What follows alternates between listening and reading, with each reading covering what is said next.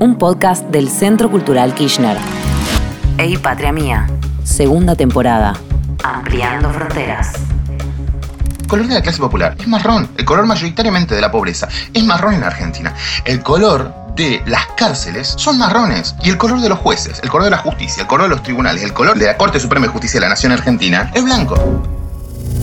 Referentes de la cultura y la política ensayan respuestas. Entrevistados por Javier Trimboli. En este episodio, Alejandro Mamani, abogade, especialista en Derecho Informático y en Derecho Migratorio. Se desempeña como asesor legal en la Asociación de Mujeres Meretrices de la Argentina, AMAR, en Abogades por los Derechos Sexuales, ABOSEX, y en la Asociación de Abogades por los Derechos Indígenas, AADI. Forma parte del colectivo antirracista Identidad Marrón. Derecho, Género y Antirracismo. Hoy, Alejandro Mamani. Hablar sobre patria eh, me parece bastante complejo, por lo menos en mi estructura de vida. Creo que el concepto ha mutado de, múltiples formas. Mi nombre es Alejandro Mamani y algo que trae mi nombre, o por lo menos algo que lo trae bastante mm, enraizado en el, en el norte argentino, es tener un apellido indígena. Y tener un apellido indígena en el norte argentino y en el interior del país es bastante complejo, porque no solo determina eh, tu apellido y tu origen posiblemente de ascendencia étnica, sino también determina en muchas oportunidades eh, los límites de tu ascenso social, los límites de, de tu movilidad social y eh, los límites de las aspiraciones socioculturales que puedas llegar a tener. En ciertos contextos, digo, esto no es una apreciación eh, particular emocional mía, sino basta con analizar y abrir las páginas de las Cortes Supremas de provincia, inclusive de la Nación, para ver cuántos apellidos indígenas se encuentran en esos lugares, inclusive corte, cámara juzgados, ¿no? jueces y, entender en qué lugares ocupan las personas de ascendencia indígena en el país. Entonces, por eso quizás el tema patria es algo que me ha eh, acompañado de múltiples formas en mi trayecto de vida. Desde muy chico, en Salta, digo, esto también es otro tema, otro, otro punto en cuestión. Mis padres son argentinos, mis padres son de Cachi, que es una zona de Salta, y mis abuelos también lo son.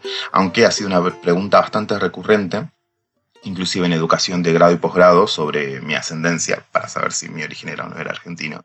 Y quizás creciendo eh, con múltiples de estas aristas tocando mi existencia, fue el tema de la patria eh, como una cuestión lejana. Inclusive en las ceremonias de la Pachamama que hacía mi abuela en el fondo de su casa, podría, encontraba esa disociación de, de no, de entender que, que, esa ceremonia no era parte de la patria, que esa ceremonia no era parte de una identidad nacional en la que yo no me podía entender. Y sin ir más lejos, y esto en estos momentos lo digo como orgullo porque digo, el trayecto de vida de las personas tiene que ser eh, motivo de orgullo porque no se puede cambiar lo que ya sucedió o por lo menos no motivo de tortura, si algo aprendí del cristianismo viene por ahí, es que básicamente eh, yo sentía mucha vergüenza de, toda la ceremonia, de todo lo que implicaba. Y, y con, el tiempo y con la edad y con procesos, eh, no sé si de constructivos o constructivos, eh, aprendí de dónde venía ello, de dónde venía el, querer huir de esos lugares, de dónde venía eh, la no empatía con, o, tratar de, encontrar mi identidad alejada de de, de, esta, ceremonia, de este origen. Y era justamente porque, en, en, bueno, solamente no era ello, ¿no? sino que gran parte de esto era porque eh, esto no, estaba incluido en la idea de, del Estado-Nación que yo veía, el del que yo había aprendido su existencia, del que por los procesos ya sea educativos, de, educación primaria, secundaria, inclusive de, grado. Yo, soy abogado, me recibí en la Universidad Nacional de Tucumán. Era la, la, existencia de mi existencia, de mi círculo, de mi ascendencia, no, no, se encontraba en estos lugares. No se encontraba visible y ni siquiera, no, no es que ni siquiera se encontraba visible, se, se, encontraba extranjerizada por los medios de comunicación y borrada por el, por el contexto histórico. Entonces era una situación constante de la patria con este no ser. La patria y el no ser ha, estado eh, bastante presente en, en, en, este inicio y de ese lugar es donde puedo plantear, bueno, que, no me sentía conectado con, con, este ente patriótico, no me sentía conectado con, el proceso eh, de arraigamiento y patriotismo hacia los símbolos patrios. ¿no? no me sentía conectado con las anteojitas ni con las villiquen, que tenían niños blancos eh, de ojos claros o niños blancos en toda la historia. Tampoco me sentía conectado con los manuales de historia y inclusive ni con la televisión. Y, era algo que ahora analizando, analizándome, era algo que, que, se arraigó bastante en mi cabeza, como el, tema de, de sentir en primer lugar, esta patria bastante capital federal, bastante cava, ¿no? De entender que la televisión, los medios de comunicación y lo que se proyectaba en mi niñez como si fuese nacional, en realidad era, era parte de un pequeño territorio que no llegaba a pasar a General Paz y lo que seguramente eh, sucedió en la mente de muchos niños y niñas eh, que crecieron en este contexto. Entonces quizás hablar de la patria para mí me, me, resulta eh, como no sé si conflictivo sea la palabra, pero sí complejo. Y de ese lugar aparecen como estas múltiples cuestiones que me empiezan a, plantear, bueno, en qué lugar se encuentra la patria en, mi historia y en, qué lugar se encuentra el concepto patria en, mi proceso, en, mi vida, y, mucho más conectado con, con, no sé, mi padre, mi madre, mi abuela, mi abuelo, mis abuelas, mis abuelos. Y desde otro lugar, creo que una de las primeras veces que como pude llegar a entender, de una forma mucho más cercana, eh, lo patriótico, eh, fue estando fuera de, Argentina. Fue, no sé, viajando, estando... Inclusive, no, no solamente en Latinoamérica, que me, había sucedido, no sé, en Bolivia o Perú, sino creo que el, lugar donde, donde, donde sentí ese, ese arraigo eh, a un país, pero también a, un, a, un, a, una parte del continente fue, fue en Estados Unidos. Creo que ahí es como que terminé de... me, me, terminó de, de, de, atrapar esta, esta contraparte, ¿no? Entre el, entre el no ser y el ser que, confluyen. Bueno, creo que ahí terminé de entender como que mi pertenencia estaba aún contra de, de una voluntad consciente, estaba bastante arraigada a, este contexto, a esta tierra, y mucho más a ese lugar del que, del que en su momento eh, hubiese querido huir. Estaba bastante arraigado al norte argentino, estaba, estaba en las mujeres, digo las mujeres porque bueno, soy, soy un, básicamente un, un, hombre criado por multiplicidad de femenidades, eh, con carácter fuerte y demás. Entonces creo que estuvo ahí, en ese lugar, arraigado en el norte argentino, en las mujeres andinas, y, hay algo de ese sentimiento no solamente patriótico en clave país, sino también en clave latinoamericana, donde muchas veces no hay tanta diferencia entre el sur de México, de la zona de Oaxaca, que creo que conlinda con Guatemala, al contexto de Salta, el norte argentino, cerca de, Bolivia. Existen ciertos patrones en común que me parecen fascinantes, e inclusive creo que pude encontrar ahí en, la cierta cuota del patriotismo. Y Creo que después de este proceso y esta no existencia en un principio, eh, el concepto de patria es un campo de batalla. El concepto de patria, el concepto de ser argentino, que en su momento eh, sentía como, en su momento de, niñez sentía como no mío, eh, creo que no, claramente es mío, claramente es de muchas personas de ascendencia indígena que estuvieron, porque Argentina no fue un, un lugar que se creó como un papel en blanco, sino mucho más que esto, sino que hubo preexistencia de otras existencias, eh, de otras personas, de otras comunidades indígenas, de pueblos preexistentes. E inclusive esta patria, este país, eh, no solo lo levantaron las manos obreras de, las personas de interior, ¿no? de las personas de ascendencia indígena, de las personas indígenas, sino también actualmente eh, gran parte de esas personas son las que lo mantienen, lo construyen, ladrillo a ladrillo, y también lo limpian. Y no ver sus existencias representadas no solamente en la historia, no ver sus existencias no representadas en la televisión o inclusive en la política, eh, es una lucha constante y por eso reitero, el concepto de patria es un campo de batalla. Y como bien planteaba, creo que en la descripción de este podcast, eh, aparece la matria como un concepto, ¿no? Entonces es fue justamente por este origen etimológico y creo que existe esta relación de, disputar eh, las conceptualidades que en este clima, en este tiempo histórico, en este momento bisagra, ponemos en cuestión y em, intentamos ampliar lo que el concepto engloba. Ampliar la patria. Consolidar la matria. ¡Ey, patria mía! Identidad Marrón es un colectivo conformado de hace aproximadamente 7 u 8 años, eh, que surge en su momento con un grupo de, de amigas y amigos, colegas, eh, empezamos a hablar de racismo estructural de forma bastante tímida. Empezamos básicamente a hablar de nosotros. No, sé si de racismo estructural, pero como nosotros y nuestra relación con el contexto y quizás cuánto incidía o no nuestro color de piel y nuestra ascendencia en ciertos eh, premios y castigos sociales. En su momento fue como un debate un poco más eh, de, cierto punto de curiosidad. Y em, de hecho, la primera aparición que hace Identidad Marrón como en sociedad es en la marcha del orgullo LGTBIQ a nivel nacional, que en realidad es la marcha de Capital Federal también, eso es un punto a aclarar, donde hablamos sobre el racismo internalizado en la comunidad LGTBI respecto a personas de ascendencia indígena, campesinas y o migrantes.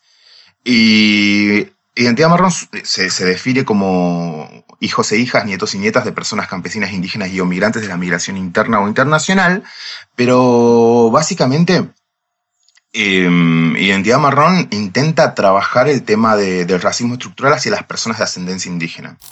Y cuando tomamos lo de marrón, nosotros eh, entendemos bastante bien que nuestra identidad es mucho más que el color de piel, pero cuando tomamos lo de marrón, lo tomamos desde una estrategia lingüístico-social, como un movimiento político, lo hacemos, usamos una palabra que de todas las palabras inclusive eh, era una de las, es de los colores, es uno de los menos elegidos y de las palabras es una no tan, no tan atractiva en términos musicales, eh, pero porque en Argentina en particular, y esto es bastante complejo explicarlo para cualquier persona del norte global o para la academia inclusive, eh, en Argentina el concepto de negro, ¿no? El concepto de negro cabeza, negro de mierda, el concepto de, de, lo negro como aliado a lo étnico excede lo afrodescendiente y eso es un tema complejo para hablarlo. Em, porque de hecho muchas veces el tema del de, el insulto de negro de mierda o hablar de negro de alma está bastante presente en, en el diario o, los negros, las cárceles, negro chorro, como, como estas, estas, estas, estos enlaces sociales que, que, atrapan una cuestión étnica sumada a una acción o a una identidad o a un origen socioeconómico o étnico, eh, está bastante presente en el contexto. No solamente en Argentina, sino digo, en el contexto del Río de la Plata. Eh, se presenta también en Uruguay, entonces me, me, parece, me parece interesante a la hora de trabajarlo porque una de las respuestas que teníamos respecto a esto es, bueno, si, si bien nos han dicho negro de mierda en alguna instancia de nuestra vida y era, y era una, un, un tópico común que teníamos con compañeros y compañeras, más allá del insulto, lo que nos llamaba mucho la atención y lo que siempre fue como un ruido interno fue como, bueno, pero yo no soy afro. Yo, yo, yo, en lo particular, de forma personal, yo hasta, hasta donde puede mi árbol genealógico, que también habría que hacer un parate y decir, bueno, tener conciencia de la ancestralidad y el árbol genealógico y el origen es un cierto privilegio histórico, ¿no? Entonces es, es algo a tener en cuenta. Pero hasta donde yo tengo idea o conciencia de mi árbol genealógico, digo, no, no tengo sangre afrodescendiente y fenotípicamente, digo, mi, mi pelo negro grueso, mis pómulos, mi color de piel, mi apellido, me, aún contra mi voluntad, eh, me me encajan étnicamente en, un origen eh, indígena que, tanto como el mío, como el de muchos argentinos y argentinas, latinoamericanos y latinoamericanas, ha intentado huir en esta, en esta fantasía del mestizaje, ¿no? en, esta, en esta trampa, en esta trampa lingüística que cada país tiene para nombrar a, a, lo no indígena, pero en una categoría confusa, ¿no? En su contexto, categorías confusas como puede ser tranquilamente pardo en Brasil, como puede ser eh, ladino en Guatemala, como puede ser prieto en México, o como puede ser morocho, canela, cobre, cobrizo, categorías confusas que lo que intentan es, bueno, digo, no, no hay una ascendencia étnica enlazada a este, estas personas. Identidad marrón de una forma muy simple, demasiado simple inclusive, intenta decir, no, bueno, acá hay algo más. Acá sí hay una ascendencia étnica, pero muchas veces la autoconciencia y la ascendencia étnica exige un tiempo. Porque en contextos históricos, eh, la historia de lo indígena fuera de las comunidades, a donde los estados, eh, nación actuales han encerrado el concepto del indígena, quedó atrapada. Y posteriormente todo lo que, lo que tiene, a pesar de tener ascendencia indígena, se anuló de categoría étnica, se anuló como una categoría étnica. No, no, es, una, no, es, no es como lo afro, un concepto expansivo, sino lo indígena del Estado es un concepto reducido, que lo que hace es atrapar a las comunidades en territorio, y justamente eh, atraerlas a un diagrama de juego que va enlazado con eh, la estructura legal, donde el derecho es el que define qué es una comunidad indígena, el derecho define cuáles derechos van a tener las comunidades indígenas a pesar de que sean preexistentes, y el derecho, a su vez, le otorga carnet, y esto es cierto, en cada estructura de cada país a las personas de las comunidades indígenas, la comunidad le entrega carnet a las personas para que digan que es de esa comunidad. Pero fuera de esas comunidades existen multiplicidades de personas con ascendencia indígena, que a su vez no encuentran una categoría étnica en la cual abrazarse, no por una cuestión identitaria, sino justamente para empezar a hablar de derechos, de acceso igualitario a los derechos. Entonces, identidad marrón nace como una posibilidad, posiblemente no correcta, eso también es otra cuestión que, planteamos de forma frecuente, podemos no ser la opción correcta y eso no estaría mal, pero somos una opción, somos una propuesta política que lo que intenta es visibilizar este tratamiento diferenciado en el acceso a derechos, que no solamente es una cuestión de cultural en términos estrictos, sino también es acceso a la salud, acceso a salud obstétrica de calidad. Las mujeres indígenas reciben múltiples, de hecho, eso es otro tema, ¿no? Pero las mujeres en sí, las no indígenas, también reciben múltiples actos de violencia obstétrica, pero las mujeres indígenas, o campesinas y o migrantes, por su ascendencia, también reciben acciones de violencia mucho más avaladas por la impunidad de sus orígenes sociales. El contexto de acceso a la educación, no solamente acceso a educación de calidad, sino educación de calidad, educación primaria, educación secundaria, educación universitaria, tiene unas cuestiones diferenciadas dentro. La mayoría de las cátedras, la mayoría de las universidades están, eh, por lo menos desde, desde la academia, los profesores, profesoras y demás, las estructuras,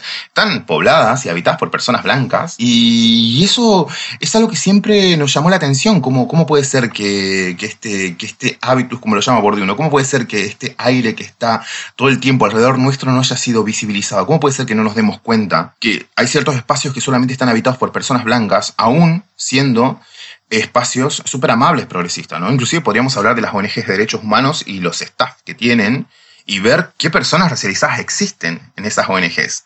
No solamente en Argentina, es algo que sucede, sucede en toda Latinoamérica. Pero como lo indígena es una categoría reducida que el debate muchas veces se termina orientando a otras cuestiones, el racismo solamente queda reducido en el imaginario en el imaginario popular, en el imaginario común, a Netflix, ¿no? Pensamos que el racismo es Black Lives Matter, solamente. Y pensamos que el racismo muchas veces es pelear por, no sé, el aula 405 en Yale para que se cambie de nombre. Y, y no entendemos justamente para muchos contextos es súper complicado, no solamente para los gobiernos latinoamericanos, sino también para los movimientos sociales, entender cuáles son las políticas públicas acordes a Latinoamérica. Digamos, nosotros no estamos en Estados Unidos y eso convierte nuestras necesidades desde otro lugar.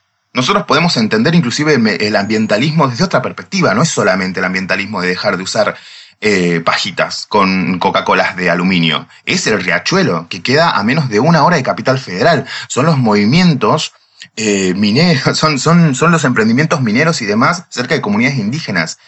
Es el tema de la contaminación real que le afecta a la clase popular. Y cuando hablamos de clase popular, acá le vamos a poner un color a la clase popular y vamos a decir, el color de la clase popular es marrón. El color mayoritariamente de la pobreza es marrón en Argentina. El color de las cárceles son marrones. Y el color de los jueces, el color de la justicia, el color de los tribunales, el color de la, de la Corte Suprema de Justicia de la Nación Argentina es blanco. A pesar de que haya tenido en su historia tres mujeres la Corte Suprema Argentina, la Corte Suprema de Justicia Argentina ha sido y fue, y veremos hasta dónde será, habitada por personas blancas. Y es un conflicto no poder ver esto. Entonces, una de las primeras cuestiones que teníamos a trabajar era decir, bueno, si esto es un problema que habita en todo el territorio, pero que no está visibilizado, el primer punto es visibilizar que esto es un problema. Y así nace Identidad Marrón, para posiblemente analizar y posteriormente proponer políticas públicas o acciones concretas respecto a un acceso igualitario de derechos. Porque, y esto me parece un ejemplo bastante esencial y simple para entenderlo, a una mujer boliviana de 62 años que le den 20 años de aporte, racializada, ¿no? de ascendencia indígena, no le importa tanto que digan trabajo en negro no importa que le paguen los 20 años de aporte. Y a la clase popular, que es la que básicamente sufre el racismo estructural, sufre el racismo en términos impositivos, sufre el racismo en el acceso al trabajo, a la salud, a la educación, no le importa tanto la corrección política, sino que necesita acciones concretas, porque la cuestión enunciativa y muchas veces no le llena la mesa a nadie. Entonces nosotros desde el colectivo hablamos de un antirracismo con conciencia de clase, hablamos de un antirracismo ubicado en el sur global y hablamos de un antirracismo que entiende qué está sucediendo en nuestros contextos y qué tan diferente es nuestro contexto del norte global. Cada episodio, un abordaje distinto. Ey, patria mía. Buscando nuevos sentidos desde Argentina y América Latina. En los canales digitales del Centro Cultural Kirchner.